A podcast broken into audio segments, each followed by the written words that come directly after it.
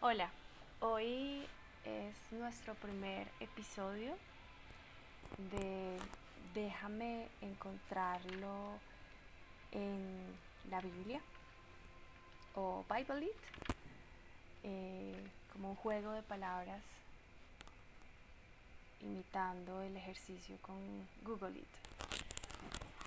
Hoy mi reflexión va alrededor del el perdón.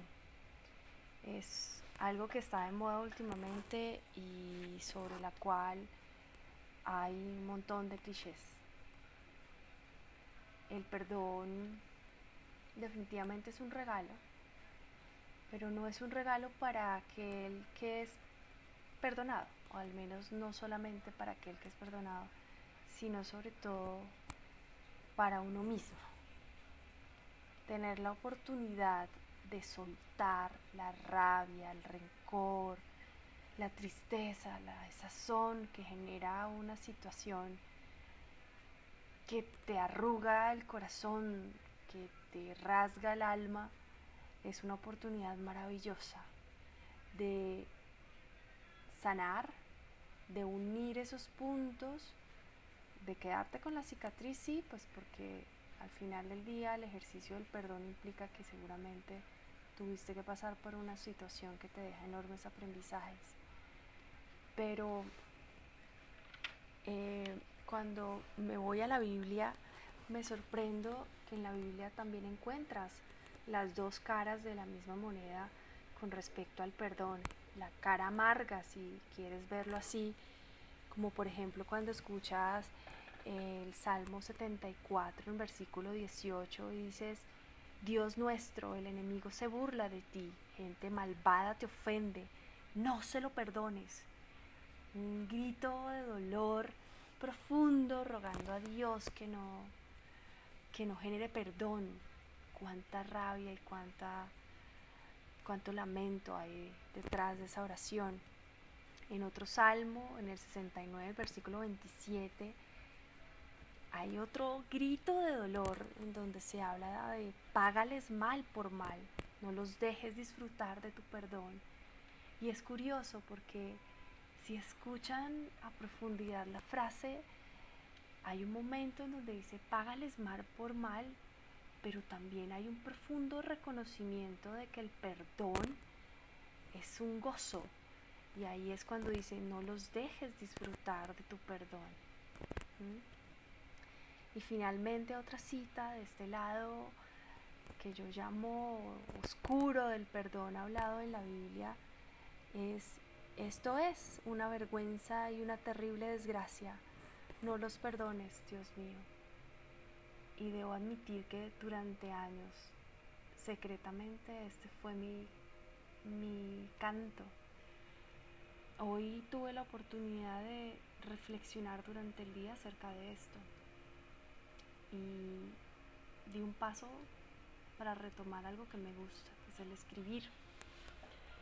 Y lo primero que recordé fue una frase que se decía en el Chavo del 8 sobre la venganza que mata al alma y la envenena.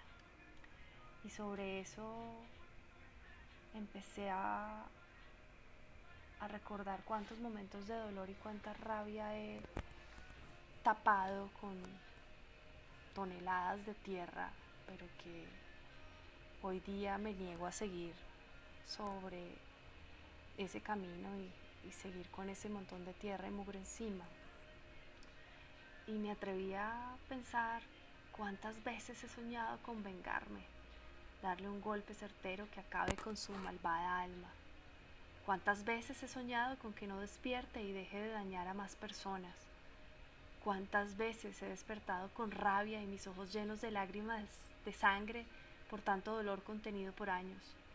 Cuántas veces un día clamé a Dios con un cuchillo en mis manos, pidiendo que me arrebatara la vida, que no me dejara seguir andando así, llena de rabia, de tristeza, de ganas de vengarme. Y Dios, Dios escucha en su tiempo, pausado y seguro ha ido limpiándome. Esa tristeza, por supuesto que aún a veces la siento. Siento que hubo algo que me quitaron y que no volverá. Pero el perdón, el perdón, amigo, amiga mía, me llenó. Y terminó siendo el golpe certero que anhelaba, pero no fue el golpe para mi victimario. Fue un golpe a mi vida, a mi corazón.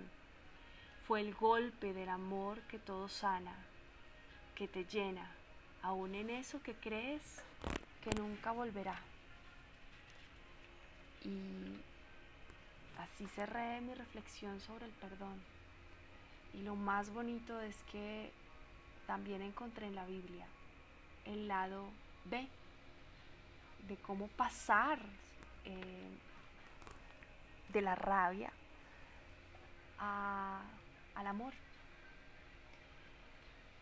Y encontré en Marcos 11:25, cuando oren, perdonen todo lo malo que otra persona les haya hecho.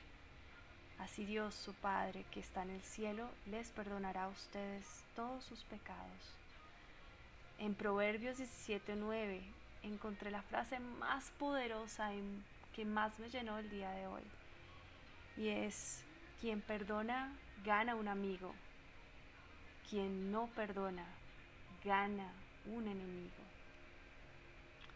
Y para cerrar, algo que describe quizás el desierto largo por el que algunos pasamos cuando decidimos llenarnos de rabia, rencor y no perdonar. Y es en Proverbios 10:12, el odio produce más odio, el amor todo lo perdona. Gracias por escuchar. Bye.